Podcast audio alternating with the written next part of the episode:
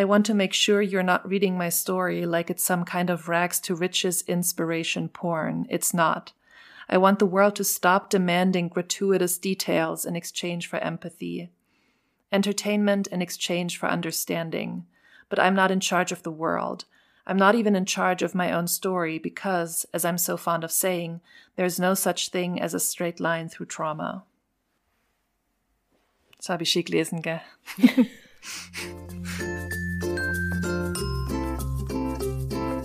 Ich lese was, was du auch liest. Der Buchpodcast.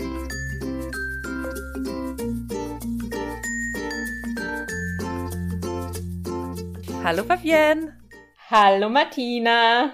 Hallo liebe Zuhörerinnen und Zuhörer. Seid ihr noch da oder habt ihr uns alle entabonniert, genau. weil wir so lange weg waren? Es ist wieder Zeit für Ich lese was, was du auch liest. Wie wir ja schon zwischendrin mal bei Insta gepostet hatten. Es war auch zwischendurch mal Zeit für Ich lese was, was du auch liest. Nur leider habt ihr davon nichts mitbekommen, weil wir eine Folge aufgenommen haben zu Virginia Woolf Orlando, die dann leider gestorben ist, weil mein Computer kaputt gegangen ist und darauf die Datei war. Und es war irgendwie zu heiß und zu sommerig und zu viel Urlaubsphase, dass wir das über uns bringen konnten, das nochmal aufzunehmen, oder Fabienne? Ja, vor allen Dingen, wie du richtig gesagt hast, wir werden halt im Unterschied zu Orlando wahrscheinlich nicht 400 Jahre leben. Genau. Das heißt, jeder Tag zählt. Jeder Tag zählt und dann sind wir ins Freibad gegangen und haben ein Eis gegessen und sind die Wasserrutsche gerutscht, uh. statt, statt nochmal aufzunehmen. Stimmt. Und ich habe keine Regrets. ich auch nicht. Gut. Oh, wonderful. Heute? Ja. Magst du noch quatschen oder sollen wir Nein. das machen, wofür wir nicht bezahlt werden? Ja.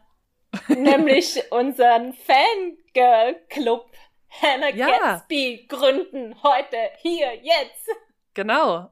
Wir sind ja eigentlich schon länger der Hannah Gatsby Fanclub, glaube ich. Ja. Wir haben es nur noch nicht, es ist noch nicht offiziell. Ja. Aber wir sprechen heute über die Autobiografie oder die das neue Memoir Situation. von ähm, Hannah Gatsby. Memoir Situation, genau ist der Untertitel von Hannah Gadsby. Und zwar heißt er auf Englisch Ten Steps to Nanette und auf Deutsch Zehn Schritte Richtung Nanette. Und ist 2022 sowohl auf Englisch als auch auf Deutsch erschienen. Auf Englisch relativ Anfang des Jahres und am 14.06. dann auch auf Deutsch bei Rowold in der Übersetzung von Ulrike Brauns. Hast du es eigentlich auf Englisch oder auf Deutsch gelesen? Auf Englisch. Ah, ja, schau. Ja. Haben wir mal wieder beide ja. die gleiche Version gelesen. Ja, warum ich das vorgeschlagen habe, ist ja, weil wir, genau, weil wir beide Hannah Gatsby-Fans sind, von den Netflix-Specials her. Mhm. Und von und Please Like Me her. und von Please Like Me her mhm. und von allgemein her. Mhm. Und ich dachte irgendwie, es könnte ja mal ganz cool sein. So eine, weiß ich nicht, ist das Star, finde ich, ist ein bisschen der. Oder ist die ein Star? Die ist eigentlich schon ein Star. Ja, mittlerweile nach Nanette schon, sagt sie ja, ja auch. Und ich dachte, es könnte mal cool sein, im Podcast so eine Star-Autobiografie zu besprechen. Wäre es einfach mal was anderes. Und dann ja. war ich zwischen Dieter Bohlen und Hannah Gatsby und habe mich dann doch für Hannah Gatsby entschieden. Genau, also wir können ja gleich nochmal dann darüber sinnieren, was das jetzt, ähm, wie wir das Buch lesen oder so. Mhm. Oder wie, über was wir denn da, dabei reden. Mhm. Aber ich glaube, ich mache jetzt mal die Klassiker, dass ich kurz vorstelle, mit wem wir es zu tun haben. Gell? Ja. Und zwar mit Hannah Gatsby. Das ist immer das Praktische bei Autobiografien, gell? Naja, außer bei The Autobiography of Alice B. Toklas. Gertrude Stein. Ja, stimmt. Aber hier alles cool. Hannah Gatsby wurde 1978 geboren und zwar in Smithton. Das eine Kleinstadt ist in Tasmanien und Tasmanien ist ja ein, weiß nicht, ich glaube, ich weiß nicht genau, wie das heißt, Territory oder Bundesstaat von Australien. Also es gehört zu Australien, ist aber quasi nicht auf, auf dem Festland, sondern eine kleine Insel davor. Hannah Gatsby sagt das auch selber, a little island floating off the ass end of mainland Australia. Also so unten rechts ist nochmal so eine Insel das ist Tasmanien und das ist schon abgelegen und in Tasmanien ist Smithton auch nochmal abgelegen, weil das nämlich auf dieser äh, nordwestlichen Küste, an der nordwestlichen Küste ist, was quasi auch selbst für Tasmanien nochmal Arsch der Welt ist, kurz gesagt. Sie ist die jüngste von fünf Geschwistern, das ist, ist ja auch in dem Buch relativ relevant. Und ist dort eben auch aufgewachsen und hat dann später in Hobart, was die Hauptstadt von Tasmanien ist, studiert und dann später in Canberra auf dem Festland Kunstgeschichte und mittlerweile hat sie von der University of Tasmania äh, sogar einen, eine Ehrendoktorinnenwürde bekommen. Also Dr. Gatsby mhm. hat nach dem Abschluss aber irgendwie nie, in, also hat nie, ist nie als äh, Kunsthistorikerin tätig gewesen, sondern hat äh, nach dem Abschluss, da werden wir auch noch drüber sprechen, warum das so war. Das Gute ist jetzt auch äh, an der Autobiografie, ne, wenn ich jetzt ihr Leben sage, ist auch gleich so ein bisschen der Inhalt ja. von dem Buch. Blöderweise doppelt sich das dann so ein bisschen, aber naja, sie hat dann äh, nach ihrem Uni-Abschluss in Buchläden und im Kino und als Erntehelferin gearbeitet, also war so ein bisschen, sag ich mal, am Umherirren, jobmäßig und auch örtlich und war auch eine Zeit lang wohnungslos. Und ähm, in der Zeit hat sie dann quasi ihre Comedy-Karriere gestartet. Dazu muss man sagen, dass äh, die Comedy-Szene in Australien eher so mit der britischen Comedy-Szene zusammenhängt und ziemlich anders ist als in den USA. Und zwar läuft da vieles auch über so Festivals und Wettbewerbe. Man kennt vielleicht das Fringe Festival in Edinburgh, was quasi einmal im Jahr, ja, wo dann, ich kenne mich da auch nicht so gut aus, aber es ist ja jetzt nicht so dieses amerikanische Comedy-Stand-up-Club-Ding, wo man jetzt, sag ich mal, wenn man jetzt in New York wohnt, halt immer wieder da einfach irgendwie bei so Open Mics oder so auftritt, sondern es hat eben diesen Festival-Wettbewerb-Charakter. Ich stelle mir das ein bisschen so vor wie in Richtung Poetry Slam. Mhm. Und so war es eben auch bei Hannah Gatsby, dass sie 2006 bei einem jährlichen so einem Wettbewerb mitgemacht hat in Australien, und zwar Raw Comedy. Und da gab es so einen, einen Wettbewerb für Emerging Stand-up Comedians, also für Leute, die neu sind in der Szene, das dann auch im, in Melbourne in dem International Comedy Festival abgehalten wurde und da hat sie dann gleich den ersten Platz gewonnen und wurde dann sozusagen als Gewinnerin weitergereicht und hat dann bei der nächsten Competition mitgemacht, die heißt, die hieß uh, So You Think You're Funny und das war beim, bei diesem Edinburgh Fringe Festival. Da hat sie auch den zweiten Preis gewonnen und daraus hat sich quasi ihre Karriere entwickelt. Und ihre erste so Solo-Show hieß dann im Anschluss daran Hannah Gadsby is Wrong and Broken, was ähm, ja auch schon, sage ich mal, ziemlich in die sozusagen das Herz trifft der Autobiografie, finde ich, dieses Wrong mm. and Broken, weil mm. genau darum geht's ja eigentlich in Annette mm. und auch in ihrer Autobiografie, dieses Zurechtkommen mit sich falsch und irgendwie kaputt zu fühlen. Genau, und so war sie quasi dann, sagen wir mal, seit 2006, 2007 unterwegs in dieser ähm, Comedy-Scene in Australien und in Großbritannien, entsprechend in Deutschland und in den USA und in der irgendwie internationalen amerikanisch geprägten Culture nicht so bekannt. Und 2017 hatte sie dann ihren großen Durchbruch mit ihrem Comedy, mit ihrer Comedy-Show Nanette. Genau, dazu muss man auch noch sagen, in, in dieser britisch-australischen Comedy-Kultur sind diese Comedy-Shows ja irgendwie anders als die Stand-up-Shows in den USA, wo so ein bisschen bla bla bla dahin erzählt wird und dann hier Joke, hier Joke, sondern das hat ja schon so ein sehr, das ist ja was, was einen ganzen Bogen sozusagen hat und irgendwie hm. ein Thema, also wo man quasi schon so ein, wie würdest du das denn nennen? Ähm, ja, irgendwie so ein in sich geschlossenes Werk ist, ja. was in sich auch ein Thema verfolgt oder eine Message irgendwie rüberbringen will, oder? Ja, und nicht nur so einzelne Szenen. Genau. Und 2017 hatte sie eben die ähm, Show mit dem Titel Nanette. Damit hatte sie den großen Durchbruch und ähm, wir, glaube ich, die meisten Leute kennen sie einfach über Netflix wo dann schließlich eben auch eine Darbietung dieser Show Nanette aufgezeichnet wurde und das hat eingeschlagen, kann man so mhm. sagen. auch krass übrigens auf Rotten Tomatoes, was ja so ein eigentlich eher so ein ähm, Film- und Serienrezensionsplattform im Internet ist, hat Nanette ein Approval-Rating von 100 Prozent. Krass. Das ist mega, das ist mega selten. Also mhm. selbst so super gute Filme, wo jeder sagt, okay, die sind gut, haben ja irgendwie so 90 oder so. Also ziemlich krass. Wir sind wohl nicht die einzigen Fans. Nein, ich glaube nicht.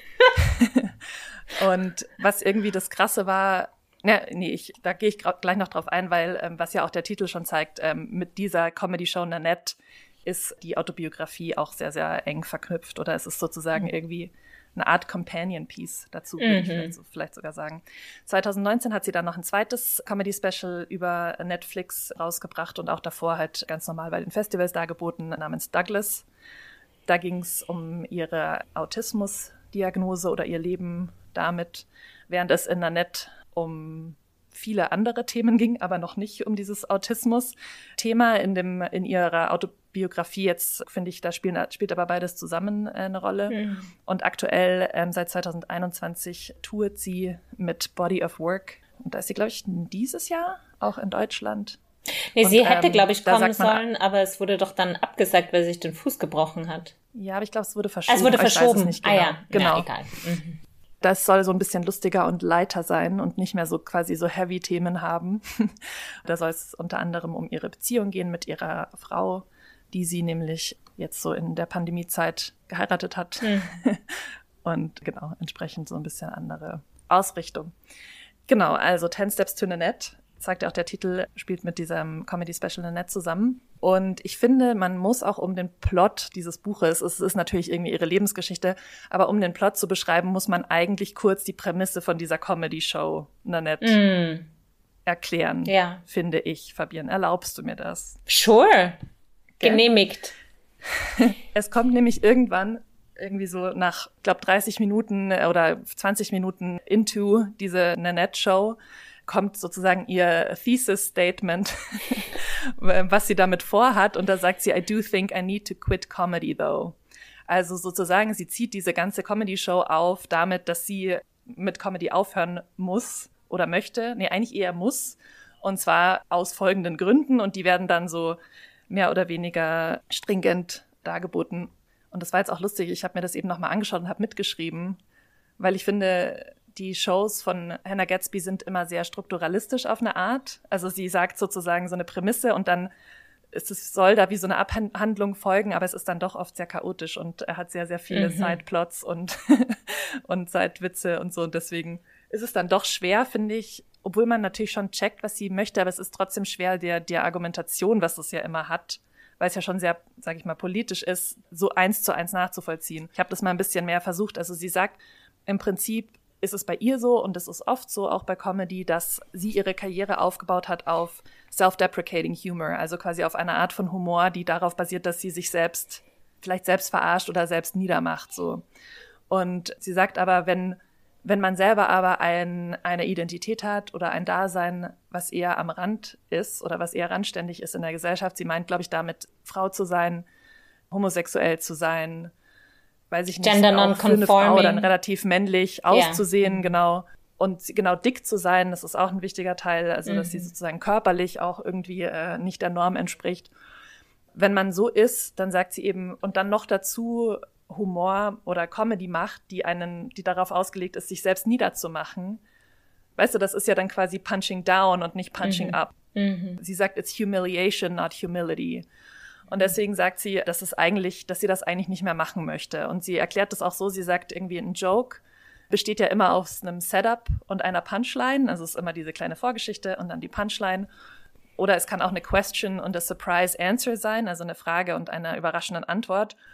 Und der, der Joke hört dann da auf. Und in Wirklichkeit sind Geschichten und gerade persönliche Geschichten, die halt auf traumatischen Ereignissen basieren, was es eben oft sind, wenn man sich selber niedermacht in der, in der Comedy. Also dann sind in Wirklichkeiten die Geschichten ja länger. Und wenn man immer diese Jokes darüber macht, dann hört man immer bei der Punchline auf mhm. und erzählt nie das Ende der Geschichte. Und entsprechend erzählt man immer die schlimmen Parts und nie das Healing, also sozusagen die Heilung oder das gute Ende der Geschichte. Und sie gibt da auch einige Beispiele, also zum Beispiel, dass sie ihrer äh, Mutter gegenüber ein Coming Out hatte und die Mutter dann gesagt hat, äh, so irgendwie so, ich, warum muss ich das denn jetzt wissen, Hannah? Das musst, brauchst du mir doch nicht zu sagen. Ich sag dir doch auch nicht, dass ich Mörderin bin. So. Und dann lachen alle und das ist natürlich, macht eine gute Comedy-Show. Aber für sie, als sie das erlebt hat, war das natürlich voll der schlimme Moment.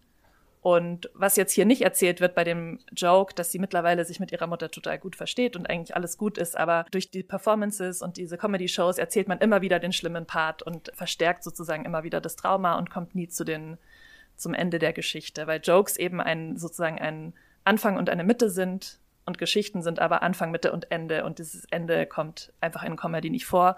Und deshalb mh, mm, verhärten oder perpetuieren perpetuiert ihrer Meinung nach Comedy Trauma, Genau. Und sie sagt auch, Laughter is not our medicine, story, stories hold our cure. Und das ist genau das, was sie damit meint, dass eben man längere Geschichten braucht, um ja zu diesen heilsamen Einsichten zu kommen. Andererseits sagt sie auch, das ist vielleicht noch ein anderes Beispiel, dass manchmal ist es auch so, dass man die, wenn der Joke irgendwie in der Mitte aufhört, lässt man auch die schlimmen Teile weg.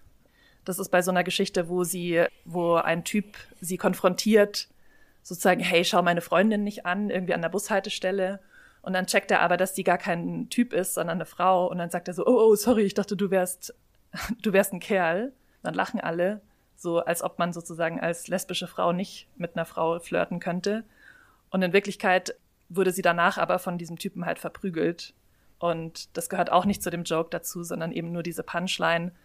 Und auch so kommt man irgendwie da nicht hin, also an die Wahrheit irgendwie halt nicht dran, weil, weil Jokes immer verkürzt sind. Vielleicht ist das so die mhm. Message. Mhm. Und ich glaube, in 10 Steps, das ist dann sozusagen der, das sind so die Endnotes oder die Footnotes zu dieser, zu dieser Comedy-Show, wo sie dann einerseits irgendwie diese Story erzählt, die jenseits dieser Witze sind und andererseits aber schon, und das sagt sie ja auch immer wieder, nicht auch nicht das Trauma ausschlachtet. Also das ist ihr, glaube ich, auch immer wichtig, ja. dass man jetzt nicht nur darauf so eine Sob-Story oder so macht und dem nicht zu viel Gewicht gibt, sondern eben irgendwie versucht, so die ganze Geschichte abzubilden. Trotzdem ist es aber so, dass in diesem Buch, in 10 Steps to the Net, sehr viel, also einerseits so Gender, Gender-Based Violence, wie heißt es denn auf Deutsch?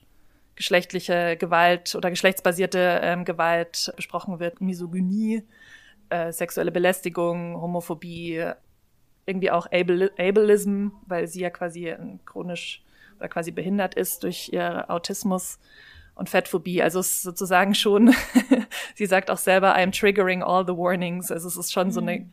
Sammlung eigentlich an Traumata, die irgendwie durchgespielt wird, aber trotzdem lustig ist. Einigermaßen, oder?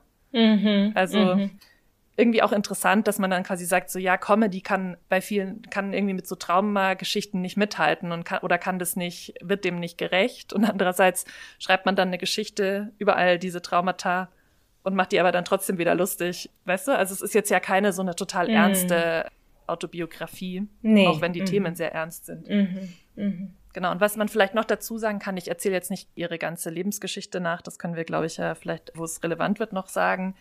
Was schon bei dem Buch nochmal ganz anders ist als beim Comedy Special, ist, dass sie das sehr stark mm, oder dass sie ihre Geschichte sehr stark historisch einbettet hm. und eben immer parallel laufen lässt zu dieser Entwicklung von LGBTIQ Rights in Australien und vor allem in Tasmanien, weil es nämlich so ist, dass Tasmanien der letzte Staat war oder sozusagen so eine Bastion der Homophobie auch innerhalb von Australien war, wo als letztes Homosexualität legalisiert wurde, und zwar erst 1997. Und auch erst mit sozusagen dieser Tatsache, dass Tasmanien das legalisiert hat, dann war quasi in ganz Australien Homosexualität nicht mehr illegal und das ist ja natürlich sehr, sehr spät. Und zur gleichen Zeit lief natürlich die ähm, HIV-Aids-Krise so ab und hat sich auch miteinander verschränkt oder sozusagen diese Entwicklung nicht wirklich leichter gemacht. Und 2017 wurde dann die äh, Gay Marriage in Australien wie heißt es denn, ratifiziert oder mm. sozusagen zugestimmt, dass das mm. jetzt auch äh, legal ist. Und zwischen diesen zwei Polen hat ja quasi Hannah Gatsby so ihre ganze Entwicklung durchgemacht. Mm. Und da gibt es dann immer wieder so Abschnitte, die das auch irgendwie mit kontextualisieren oder was das mit ihr gemacht hat und vor allem auch mit ihrem Coming Out, was ja auch irgendwie sehr schwierig war oder sehr lange halt sehr unterdrückt wurde von ihr selbst, weil sie in so einer krass toxischen mhm. Landschaft oder in so einer krass toxischen Gegend äh, gelebt hat und das auch irgendwie in ihre Familie reingezogen ist. Genau, ich finde, ähm, vielleicht noch, um das ganz kurz noch anzuteasern, Familie auch super interessantes Thema in dem Buch mit mhm. vielen Facetten, ja, ähm, was natürlich auch damit zusammenhängt. Mhm. Ne? Also als queeres Kind, das jüngste von fünf in einer abgelegenen, abgeschiedenen Welt. Geld war jetzt auch nicht so reichlich vorhanden und dann noch dazu irgendwie ADHS und äh, Autismus irgendwie zu haben und zur Schule zu gehen. Ich finde, das alleine wird ja schon für einen Highschool-Film reichen. ähm, ja. Genau. Mhm. Weiß ich nicht, vielleicht höre ich jetzt hier mal auf. Mhm. Fabienne schaut schon. ja, ähm, und ich, ich frage mich, wir können ja vielleicht mal anfangen. Ich finde auch ein bisschen spannend, so offensichtlich ist das jetzt kein so literarisches Buch. Mhm. Also ist ja schon krass, wir haben jetzt erst theoretisch Virginia Woolf besprochen und dann Nanette. Und es ist jetzt irgendwie schon klar, dass das eine andere mhm. Grundlage ist, auf der dann ist darüber redet. Und deswegen finde ich es schon ganz interessant, irgendwie diese, dieses Comedy-Special auf Netflix auch mit rein zu, ja. einzubeziehen, mhm. weil das ist ja eigentlich sozusagen die Kernkunst von Hannah Gatsby und das Buch ist eher so eine, ja, so ein, so ein Begleitstück dazu. Hm. Also was ich finde, was es schon so unterscheidet von vielleicht so klassischen Memoirs, wobei das ist immer die Frage, was ist das eigentlich, ja, so, aber mhm. es gibt ja schon eine Reflexion über Form, darüber, was heißt es, Geschichten zu erzählen, was heißt es, diese Geschichte zu erzählen. Also im Grunde so ein bisschen das, was du ja auch von Nanette also zusammengefasst hat oder so diese Premise, hm, wie funktionieren Witze, wie funktioniert Geschichten erzählen und so weiter. Welche Rolle spielt Trauma? Das spielt ja schon auch alles in in Nanette, äh, in diesem Buch eine Rolle. Und also weil so ein zentrales Moment, das in dem Buch immer wieder vorkommt und ich glaube vielleicht auch in Nanette, ist so, dass so die gängige Annahme ist bei, bei Traumatherapie, ist so, wenn man so eine kohärente Geschichte erzählen kann, weil eben das Trauma ist ja, zeichnet sich dadurch aus, dass eben man wenn man noch drinnen steckt oder wenn man noch traumatisiert ist, keine kohärente Geschichte produzieren kann. Oft weiß man ja, hat man ja auch viel verdrängt und so weiter. Mhm. Und so die Heilung durch Therapie, seit Freud zielt eben darauf ab, dass man so eine kohärente Geschichte erzählen kann, ja. Und das spiegelt ja auch dieses, der Titel, ja, Ten Steps to Nanette, wäre dann wie so hier schön kohärent, eins, zwei, drei, also es spielt natürlich auch, auch glaube ich, auf dieses Alcoholics Anonymous ab, da gibt's ja auch immer diese Steps, die man so durchleben muss. Und es spielt ja schon so ein bisschen mit, hier ist, ist so die lineare Geschichte, die natürlich so eine Erfolgsgeschichte ist und am Ende dann dieses tolle Ding. Und das, also, greift's auf, aber natürlich basiert das Ganze darauf, das auch wieder in Frage zu stellen, beziehungsweise an einem Punkt sagt sie, ich hatte so diese kohärente äh, Narrative über mein Trauma und trotzdem war ich halt so voll immer noch traumatisiert und auch so von ganz vielen Sachen getriggert und kam halt nicht mit meinem Leben klar. Und dann musste sie erstmal überlegen, ja, warum ist es so? Und dann kam halt auch so diese Reflexion, okay, was habe ich da eigentlich auf der Bühne gemacht? Ständig wieder diese Traumata reaktiviert oder eigentlich so eingefroren und dann wieder sozusagen dahingegangen. Ja. Also Aber insofern finde ich, ja. Andererseits ist es auch voll spannend. Das fand ich cool, weil es gibt ja diese, dieses Kapitel oder diese, ja, diesen Teil, wo sie beschreibt, wie sie das Nanette sozusagen die ersten paar Auftritte damit gemacht hat. Und das ist ja schon auch in dem Buch ganz interessant. Das sind immer wieder äh, Zitate aus dem aus der Comedy Show drinnen und die sind nicht alle aus der gleichen. Also da steht dann immer drauf so Perth Version, weil natürlich so ein Comedy-Show was Mündliches ist und natürlich hat man sich das vorher irgendwie geschrieben und überlegt, aber es ist dann trotzdem in jeder Performance anders. Man ändert immer noch mal mhm. was. Es ist jetzt nicht so, wie wenn man Autorin ist und man hat dann das Buch mal publiziert und dann ja. bei einer Lesung, ne, dann liest man natürlich immer das Gleiche vor. Aber das ist ja so ein Werk, was immer mehr im Fluss ist und entsprechend ist es dann eben auch so, dass sie die ersten Shows hat, eigentlich auch noch gar nicht richtig fertig ist und dann irgendwie auf die Bühne kommt und so. Also ich habe da richtig mitgeschwitzt, ehrlich gesagt. Es sind es voll oft Albträume von mir, dass ich in einem Theaterstück bin und ich ähm, habe das noch nicht fertig geprobt und ich weiß den Text noch nicht so richtig und ich bin dann auf der Bühne und muss so spontan gucken, wie, wie wie ich ähm, das jetzt mache. und so hat sich das ein bisschen auch angefühlt, dass sie sozusagen mm. ja auch gefloppt ist ein bisschen am Anfang, gemerkt hat, welche Teile nicht funktionieren, auch einen totalen Stress vorher und während der Show hatte, das Ding einfach nur aus sich rauszukriegen. Mhm. Und dann hat sich es eben immer weiter verändert und es verändert sich halt bis, bis es dann mit Netflix sozusagen festgehalten wurde, hat sich es immer weiter verändert. Ja. Und entsprechend fand ich das halt cool, dass das ja auch so eine ähm, Spiegelbeziehung zu dieser Geschichte ist, die du gerade angesprochen hast, im Sinne von Therapie und sich eine kohärente Geschichte zurechtzulegen diese Arbeit, die da mhm. reinfließt, ist, ist bisschen auch wie eben dieses Nanette kohärent zu machen. Und das ja. fand ich eigentlich ganz mhm. cool. Ja, und das fixiert das dann natürlich auch. Ne? Also so eine kohärente, so ein kohärentes Narrativ. Dann ist es halt, dann erzählst du dir immer die gleiche Geschichte. Ja, ja. so. Ja, und trotzdem und ich fand sie halt so, irgendwann ist es dann kohärent oder man hat dann diese fertige Version.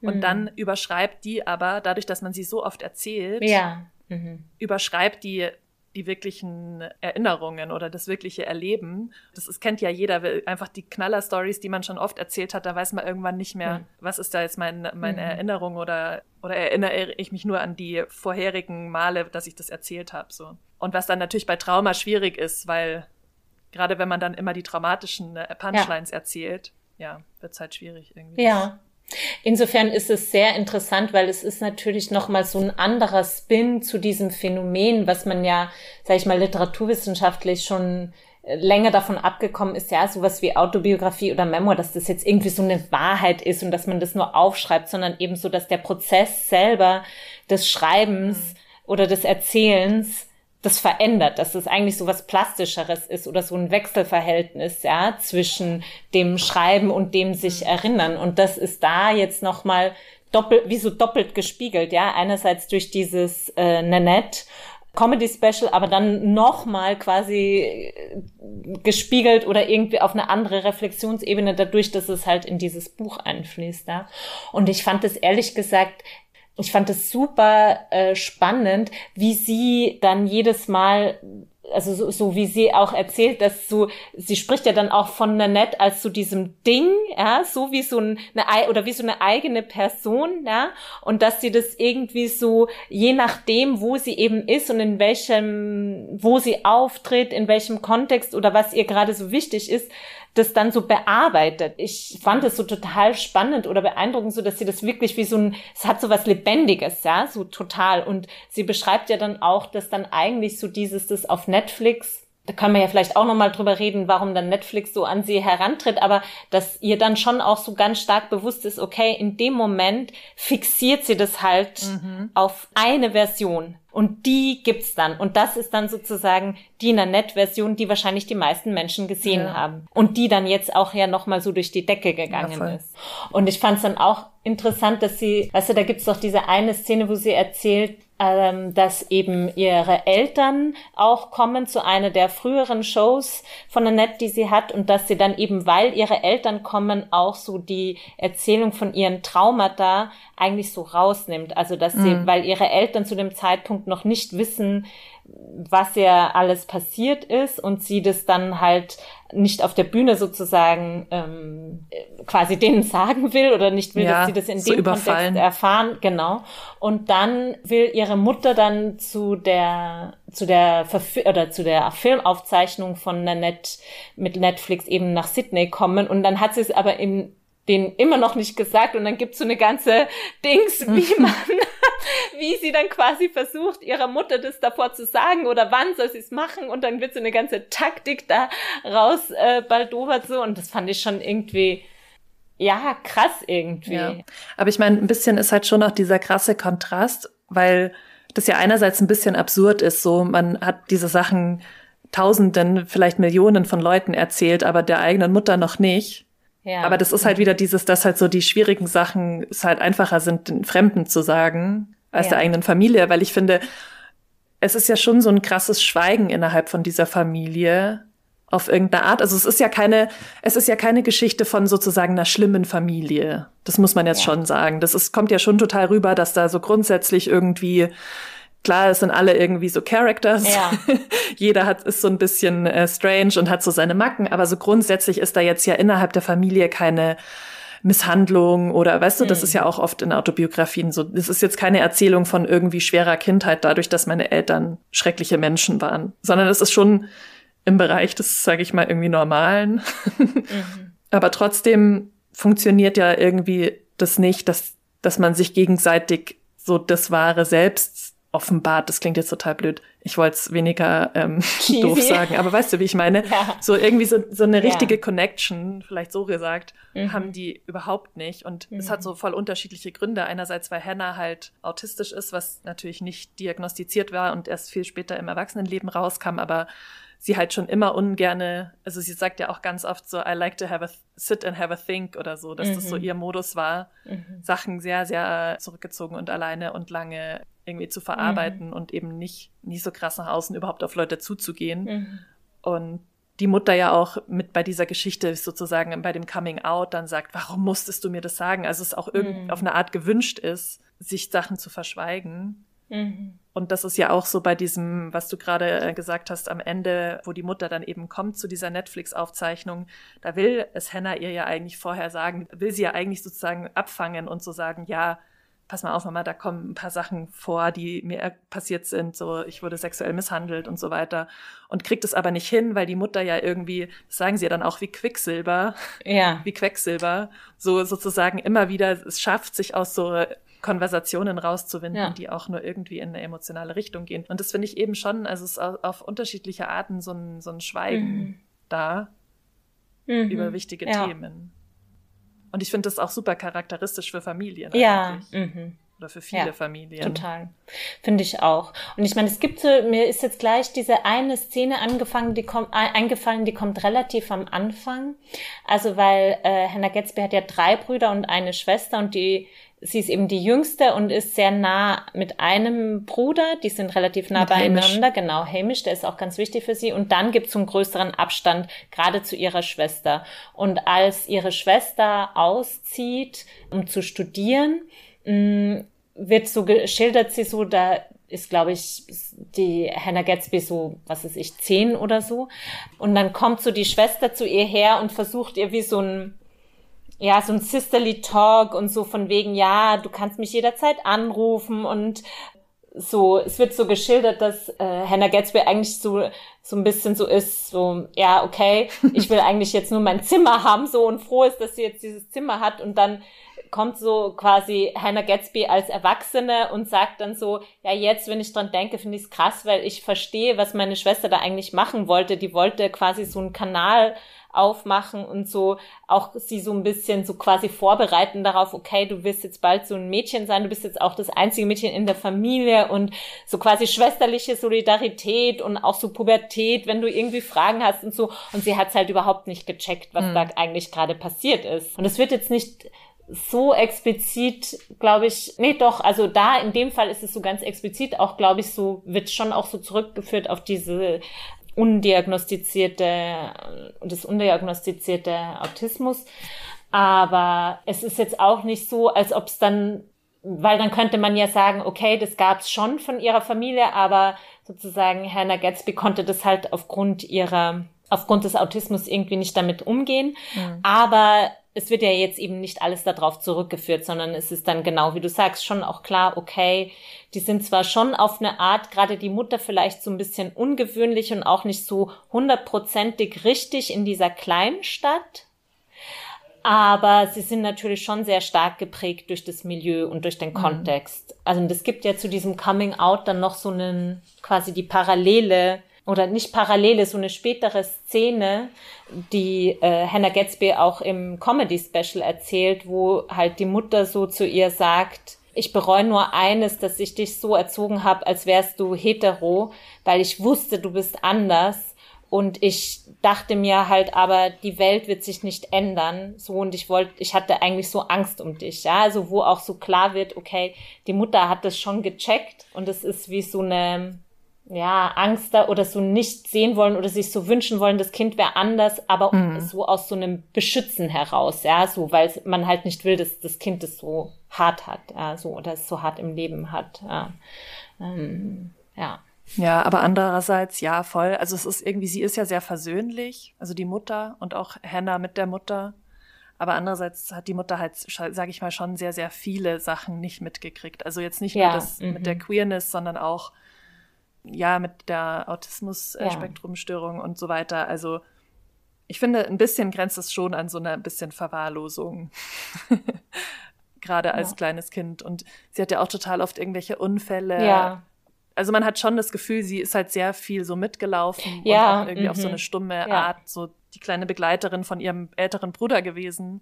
Irgendwie finde ich das dann schon witzig auch, dass dann am Ende sie so die ist, die so krass nach außen geht, ne? Und irgendwie auf Bühnen steht ja. und so. Ich glaube, das würde man wahrscheinlich auch nicht denken, weil, also ich finde, sehr viele Szenen in dem Buch sind schon so quasi, da, also es hat immer so den Anschein, sie steht sehr viel dabei und beobachtet und überlegt und reflektiert nochmal und überlegt. Es kommt auch nicht so wirklich dafür, da viel dabei raus. Also, weil ich, ich habe dann auch irgendwie so gedacht, ja, für jemanden, der halt so viel überlegt und irgendwie immer diese äh, Sit down and have a big think macht, zum Beispiel, dass, dass sie ähm, lesbisch ist, hat sie ja sehr lange selber einfach wirklich nicht anscheinend überhaupt nicht auf dem Schirm gehabt.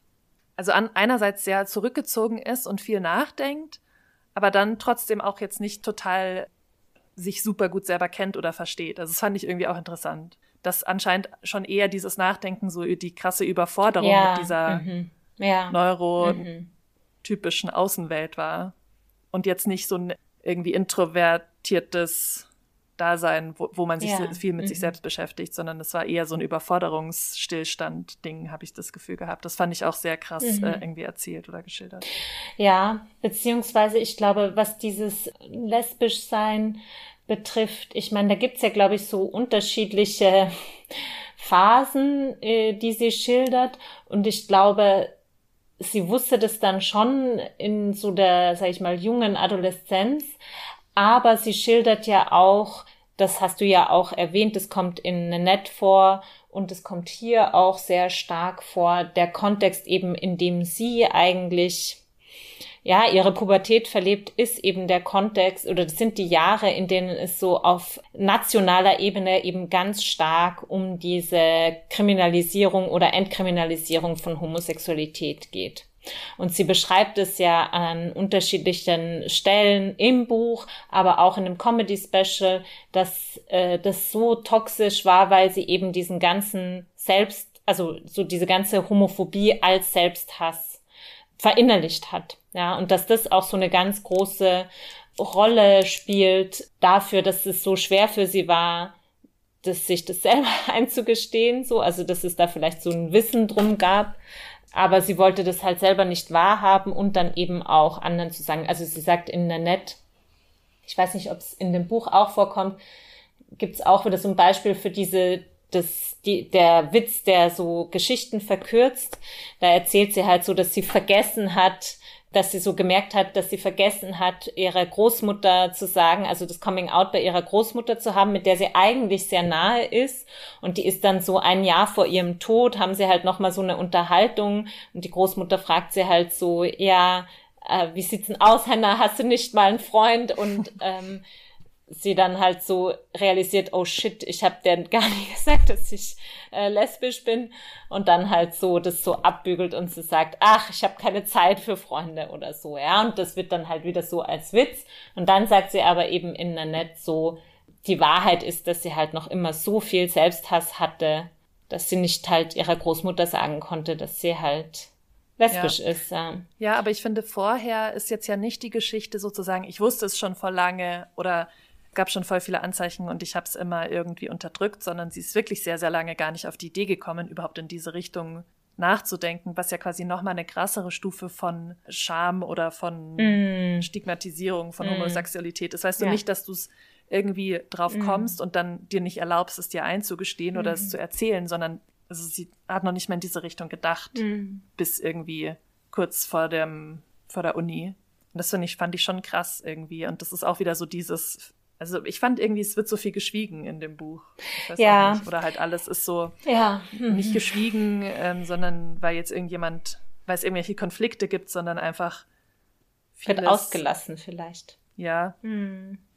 Ich meine, das aber halt auch von den Leuten. Also ich glaube, es war auch mhm. so, dass eben diese die Menschen da so, es gab nicht so Raum für so Gefühle und Wünsche und Träume mhm. und irgendwie mhm. sowas, sondern ja, mhm. es scheint mir, also es hat, ich finde, es kam schon gut rüber, dass es irgendwie so, zumindest aus ihrer Sicht, alles so funktional mhm. war, aber nicht irgendwie schön oder so. Mhm.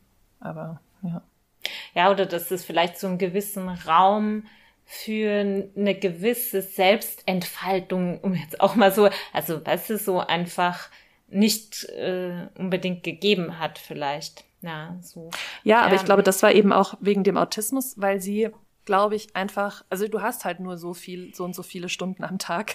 Und ich glaube, der Großteil war ja. einfach, ist dafür mhm. draufgekommen, sozusagen sich den Kopf darüber ja. zu, zu ähm, zerbrechen, warum sie jetzt entweder in die und die Konfliktsituation gekommen ist oder warum Leute so und so sind, weil sie einfach nichts, nicht die anderen Leute nicht verstanden ja. hat oder nicht verstanden mhm. hat, warum sie sie, die anderen sie irgendwie weird finden. Mhm. Und dadurch, ja. glaube ich, ist auch einfach keine Zeit. Es kam mir so vor, es, ist da, es ja. sei dadurch gar keine Zeit geblieben für so diese typischen anderen jugendlichen Selbsterfahrungen. Mm. Weil halt einfach ja. immer nur alles war so, warum? Ja. Also so wie, als würde man halt die Sprache nicht verstehen unter den, der Leute, unter denen man ähm, haust. Ja, das stimmt. Das, also sie schildert ja auch dann, ich glaube vor allen Dingen in der Highschool dann, dass sie einfach nur damit beschäftigt ist, irgendwie durch den Tag zu kommen und dann kommt sie nach Hause und ist so erschöpft, dass sie gar nichts, die hat dann gar keine Kapazitäten mehr, irgendwas anderes noch zu machen, weil sie so überfordert ist und erstmal wieder auf diesen Tag klarkommen ja, muss. Voll. Ja. Genau. Und ich meine, bei dieser Frage, weißt du, der, sag ich mal, sexuellen Identität oder wie auch immer, äh, kommt halt auch noch dazu. Ich meine, das haben wir jetzt noch nicht so erwähnt, aber das wird im Buch sehr kurz und sehr mh, hm, ohne viele Details erwähnt, dass sie halt, ich glaube, im Alt zwischen 10 und 13 oder so irgendwie in dem Alter halt sexuell missbraucht wurde von einem Mann, der wohl in ihrem Umfeld war. Sie ist da wirklich sehr vage. Und ich meine, weißt du, so allein das denkt man sich so, also natürlich, also weißt du, denke ich mir, wie soll ich meine, sag ich mal, äh, sexuelle Erfahrung, Identität und so weiter exploren, wenn ich so eine Erfahrung die ganze Zeit mache. Mhm. Und ich, ich weiß nicht, wie es, ich würde damit gern mit dir drüber reden, weil du hast es ja erwähnt. Und sie sagt auch an einer Stelle, da gibt's so, also es gibt eben diese 10 Steps zu Nanette und nach Step 3 gibt's so etwas, das heißt einfach Intermission. Ja, ich kann das auch vorlesen, wenn du magst. Ist ja nur so eine halbe Seite. Oder magst du es? Nee, also genau. Ich würde eigentlich, ja, nee, lest du. Ähm, genau, also in dieser Intermission ist nur eine Seite, da schreibt sie dann auch, I want to make sure you're not reading my story like it's some kind of rags to riches inspiration porn. It's not. I want the world to stop demanding gratuitous details in exchange for empathy, entertainment in exchange for understanding. But I'm not in charge of the world. I'm not even in charge of my own story because, as I'm so fond of saying, there's no such thing as a straight line through trauma. Das habe ich schick lesen, gell? Ja, und ich finde, ja, ich finde das halt schon, mm, ich finde es interessant, also weil es gibt ja, also da, das spricht sie hier drüber, da spricht sie auch in der Net drüber, es gibt eben diesen sexuellen Missbrauch, es gibt, also so das sind so die drei, sage ich mal, traumatischen Ereignisse, auf die sie eben da zu sprechen kommt. Es gibt diese Szene, wo sie verprügelt wird, die du geschildert hast, und es gibt in ihren frühen Zwanzigern eine Vergewaltigung durch zwei Männer. Und sehr viel mehr als das erfahren wir aber auch nicht. Auch in dem Buch nicht. Also zum Beispiel die Vergewaltigung wird in der chronologischen Erzählung nahezu komplett ausgespart. Es kommt dann eher so viel später erst, als sie so eine Untersuchung hat, so eine gynäkologische Untersuchung, dass sie da so getriggert wird. Aber sonst ist sie da wirklich so extrem, also es ist so eine sehr große Auslassung. Ähm, und natürlich, wenn man das liest, also ich finde dieser Absatz hier, ja, so you stop demanding gratuitous gratuitous details in exchange for empathy. Also sozusagen dieses, man könnte nur mit ihr fühlen, wenn man das alles genau wüsste, was dann da passiert ist, ja, wenn sie das alles so im Detail erzählt, ja, und dem verweigert sie sich ja auch auf eine Art. Und das finde ich schon interessant und auch natürlich interessant, weil ja eigentlich auch in der Traumatherapie ist, glaube ich, eben zu dieser coherent narrative auch gehört, dass man eben das Trauma erzählt. Also, dass mhm. man, also bei, bei manchen Traumata ist es ja so, dass man gar keine Erinnerung daran hat. Da geht es ja oft darum, überhaupt das erstmal wieder quasi in den bewussten Zustand zu bringen. Aber eben so. Und das finde ich irgendwie, ich finde es interessant. So, ich habe da jetzt, also weißt du, mich hat das schon es ist wirklich, finde ich, schon sehr auffällig, weißt du, wie mhm. wenig sie darüber redet und für das, dass es ja, weißt du, so konstitutiv ist ja. für das, worum es da geht. Und ich verstehe ja. total, warum sie es macht. Ich finde es ich find's eine radikale Entscheidung, so. Also ich finde es schon mhm. krass. Ja, ja und mh, mm, also sie schreibt ja auch an ein paar anderen Stellen irgendwie so, mein Ghostwriter würde natürlich diese Story jetzt ja, total stimmt. ausschlachten. Ja. Und mhm. ich mache das ja, eben nicht. Ja. Mhm. mhm. Gleichzeitig, ja, ist es ja auch auf eine Art ein bisschen unehrlich, weil, also sie, sie erzählt ja auch, andere Traumata erzählt sie ja auch. Also weißt du so, es ist ja nicht so, als würde sie das gar nicht machen. Hm. Und hm. es ist ja irgendwie so Comedy und auch alles Self-Writing, alles, was man irgendwie über sich selbst schreibt, ist ja immer eine gewisse Art, irgendwas musst du ja erzählen, weil sonst ja. kommt ja auch gar nichts rüber. Und ich finde ein bisschen, und das ist auch eine der, also vielleicht eine Kritik, die ich an Hannah Gatsby habe, sowohl in dem Buch als auch in den Comedy-Specials, und das ist auch das, was ich am Anfang gesagt habe, es sind oft so, ja, es werden wie so Hypothesen oder halt so, so, nee, so, so Statements rausgehauen, die so groß mhm. klingen, aber die dann eigentlich gar nicht so, also ich finde halt, wenn man so in so ähm, Maximen spricht oder in so, in so Allgemeinsätzen, dann muss es auch sehr genau durchexerziert sein und das ist es dann oft nicht. Weißt du, wie ich meine? Mhm, also es wird einerseits mhm. sowas gesagt, mhm. stop demanding und dann und andererseits macht sie es aber und das, ich finde, da gibt's mehrere so, also alleine auch schon dieser Satz so, I have to quit comedy mit einem Comedy-Special mhm. oder ja, mhm. also so, mm, es hat halt schon sehr viele Widersprüche irgendwie und es ist halt ja. nicht so, mhm. Man darf es oder man kann es irgendwie, finde ich, nicht als eben so ein Essay lesen der dann irgendwie auch das einlöst, was er sozusagen postuliert, sondern es ist irgendwie schon, manche Sätze klingen sehr groß und sind dann auch ein bisschen leer am Ende. Ähm, ich suche gerade etwas, weil genau dazu hat sie auch an einer Stelle was geschrieben und ich habe das eigentlich nicht so ganz genau verstanden, was sie damit meint. Ja, genau. Also das passt nämlich voll gut zu dem, was du gerade gesagt hast for all the brutally direct specificity that I employed to get many of my points across, I also deployed quite a lot of purposefully nonsensical phrasing. I did this to make sure I provided enough space for a broad audience to potentially connect to my considerably idiosyncratic life. Und dann kommt ein Zitat, to be rendered powerless does not destroy your humanity, your resilience is your humanity. This does not make any sense whatsoever.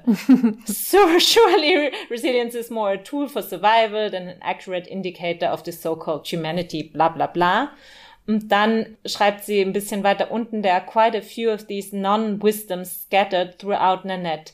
Most of them obviously did their job as I see that many a meme has been created in their honor. Nanette is basically eat, pray, love for autistic queer folk. ich glaube das irgendwie nicht so ganz. Mhm. Weißt du, was sie da sagt? Ich glaube, es ist eher so, dass sie sich schon dachte, ja, ja, das ist voll gut. Und dann im Nachhinein, weißt du, manchmal haut man ja so Sätze raus und denkt sich so, ja, ja, ja, voll gut, gell? Und dann wenn man dann das nachher nochmal so liest oder hört, denkt man sich so, hä, was habe ich mir dabei eigentlich gedacht? Und jetzt ist es halt so, so von wegen, ja, ja, es ist alles voll gut, dass das da drinnen ist, weißt du, so, oder dass sie das irgendwie absichtlich gemacht hat, um halt einerseits so einen Gegenpunkt zu liefern, aber um halt auch so allen möglichen Leute können sich da halt irgendwie sowas rausziehen. Ja, ja. so ähm, das finde ich schon irgendwie ja. Ja, eben, ich fand auch, ich hatte auch eher das Gefühl, dass es so ein bisschen Unvermögen auch ist im Sinne von, sie liebt halt so diese großen Statements mit, also ich meine, das sind halt auch so ja. große Wörter, ne, so ja, Humanity, Humility, keine Ahnung, sowas. Und mhm hat dann aber, ist dann sozusagen irgendwie nicht sortiert genug, um das auch schlüssig zu, darzustellen, warum, warum das, dieses Statement stimmt. Das stört mich auch. Das hat mich auch bei Nanette gestört. Ich war, also das ist so, ich liebe eigentlich alles, was passiert, aber ich habe bei manchen irgendwie verstehe ich nicht, wie der Punkt zu dem führt und so. Also es ist irgendwie auch nicht schlimm, ja. mhm. aber dadurch, dass sie manchmal so, das machen eben andere Comedians, finde ich nicht, dass sie sozusagen so eine einen zur Debatte stehenden Punkt zu proklamieren und dann ihn versuchen zu beweisen. Und dann muss es irgendwie auch mhm. passen. Aber ja, ob das jetzt Absicht ist oder dann am Ende so hingeschustert wird, keine Ahnung. Findest du, dass das Buch ohne das Netflix-Special funktioniert? Also sollten das Leute lesen, die das nicht kennen? Ich glaube, ehrlich gesagt, ich habe mir dann, weil ich habe auch wie du, ich habe mir dann das Netflix-Special nochmal angeschaut. Also Net. Und ich finde, man kann es lesen, ohne Nanette gesehen zu haben, aber ich weiß nicht, ob man dann noch Nanette schauen kann. Also es, es ist schon sehr wiederholend. Also ich mhm. finde so die Basic-Sachen und so die zentralen Punkte, die einem so hängen bleiben, kommen schon da auch, also in Nanette in dem Comedy Special schon vor, ja. Ich würde es eher so rum sagen. Also ich finde, ich habe es auch mit Gewinn gelesen, obwohl ich das Special schon kannte. Ja. Lustigerweise ist mir gerade was eingefallen, wo ich, an das ich schon so seit zehn Jahren nicht mehr gedacht habe. Und zwar hatte ich, als ich im Auslandsjahr in den USA war, hatte ich eine Literaturprofessorin, ja, Dozentin, als wir dann die erste Hausarbeit schreiben sollten hat, die hat das sozusagen, was schreibt man in so eine Analyse, äh, Literaturanalyse, Hausarbeit rein, hat sie so erklärt, dass sie halt total krasser Buffy the Vampire Slayer Fan ist.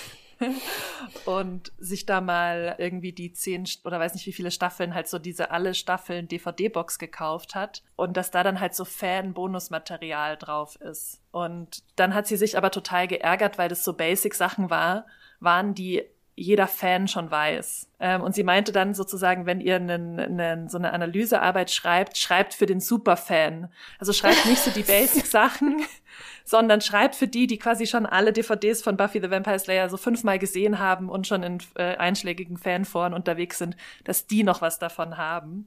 Und ein bisschen, finde ich, ist so auch nett. Also ich fand es mhm. irgendwie halt total gut, weil ich wirklich Fan davon bin und mich das auch interessiert hat, wie sie ist und wie sie halt lebt und wie sie da drauf gekommen ist. Und gleichzeitig waren aber auch ein paar Sachen da drin, die eben ich als dann super Fan, der sich sozusagen das Handbuch zum Comedy Special kauft, nicht nochmal gebraucht hätte, weil ich habe es ja nur deswegen gekauft, mhm. weil ich das schon gesehen habe. Aber ich fand es auch nicht schlimm. Also es war ja trotzdem auch unterhaltsam. Ja, total. Geschrieben, ja, ja. so dass mhm. ich dann das auch okay fand, dass sich Sachen wiederholt mhm. haben. Aber genau, ich habe mir halt gedacht, eigentlich das liest doch niemand, der jetzt nicht dieses Nanette kennt. Nee, Klar. Und deswegen äh, hätte es das eigentlich nicht mehr gebraucht, diese basalen Sachen, sondern. Ja.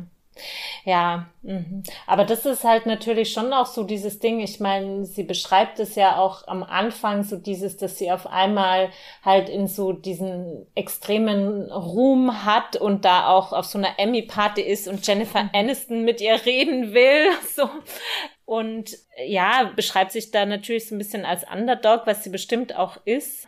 Und mittlerweile aber, oder halt auch mit diesem Buch, na klar, also weißt du, wenn sie nicht diesen krassen Erfolg gehabt hätte mit Nanette, dann hätte sie dieses Buch natürlich nie, also weißt du, so klar, es ist natürlich so ein bisschen, aber ich denke mir so, fair enough. Ich meine, weißt du, Dieter Bohlen hat auch seine Vergänger, ja, um dein Anfangsbeispiel zu äh, zitieren ja, und eben in dem, finde ich, ist es dann schon auch unterhaltsam genug und man spürt dann schon immer wieder so ihren Humor und dann halt auch in manchen Sachen, finde ich schon auch reflektiert dann doch genug oder eben so diese Formüberlegungen und so. Das finde ich schon auch interessant, ja. ja. es ist ähm, schon smart auf eine Art. Ja, es ist, genau. ist nicht sozusagen. Ja, ja. Ja, also ich habe ich hab auch schon einige so Comedian Bücher tatsächlich gelesen. Da habe hab ich mal eine Zeit lang gerne gelesen, als ich so Englisch gelernt habe. Von Ellen DeGeneres zum Beispiel und von Chelsea Handler und so. Und die sind schon halt um einiges flacher. Also genau, es ist halt irgendwie, da bin ich aber gleichzeitig auch ein bisschen so, manchmal dadurch, dass es ja auch schon ganz smart ist und irgendwie so, so anregend, würde ich mir dann an mancher Stelle wünschen, dass es sauberer argumentiert ja. wäre, mhm. weil ich dann manchmal das ja. Gefühl habe, dass mhm. die Sachen, die ich am, im Ansatz total spannend finde, dass ich dann nicht ganz so gut nachvollziehen kann, wie ich sie eigentlich gerne nachvollziehen können würde. Mhm. Naja, ja. aber wollen wir zur Bewertung übergehen? Wir sind ja eh schon ein bisschen yes. drin. Yes, absolut. Magst du anfangen oder ich? Ja, äh, beziehungsweise zuerst noch sagen, was wir das nächste Mal lesen. Ja, möchtest du das bitte tun?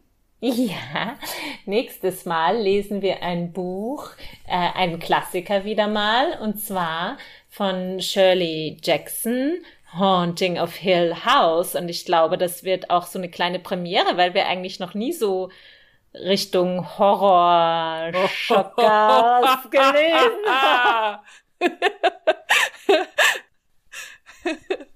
oh mein Gott. Das wird ähm, gut. Ja, ja, soll ich anfangen? Soll ich weitermachen gleich? Ja, bitte. Also, ich, ja, ich glaube, ich bin so nicht sehr objektiv, weil ich halt einfach Fangirl mhm. bin.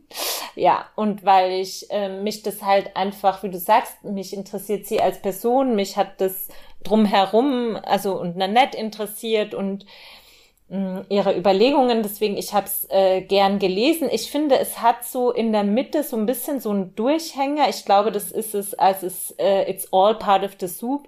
Das ist so ein Ding, wo es sehr springt, weil es ist ja eigentlich schon sonst haben wir gar nicht gesagt, aber es wird schon sehr chronologisch erzählt. Mhm. Also mit Geburt bis hin zu, als sie in der Netz ja. schreibt.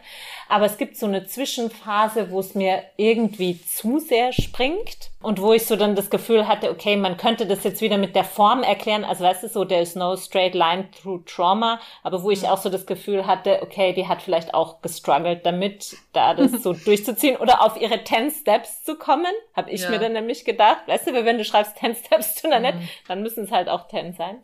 Naja. Aber ja, also insgesamt, ich habe es gern gelesen. Es ist jetzt wirklich kein Buch, das ich jetzt Leuten empfehlen würde, die nicht Gatsby-Fans sind, muss ja. ich ganz ehrlich sagen. So. Und deswegen würde ich so sagen, drei.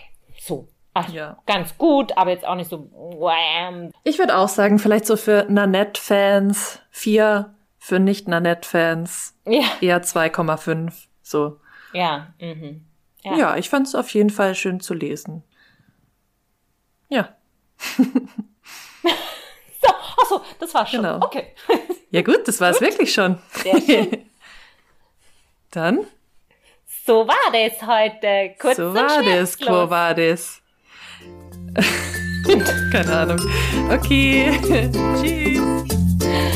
Tschüss.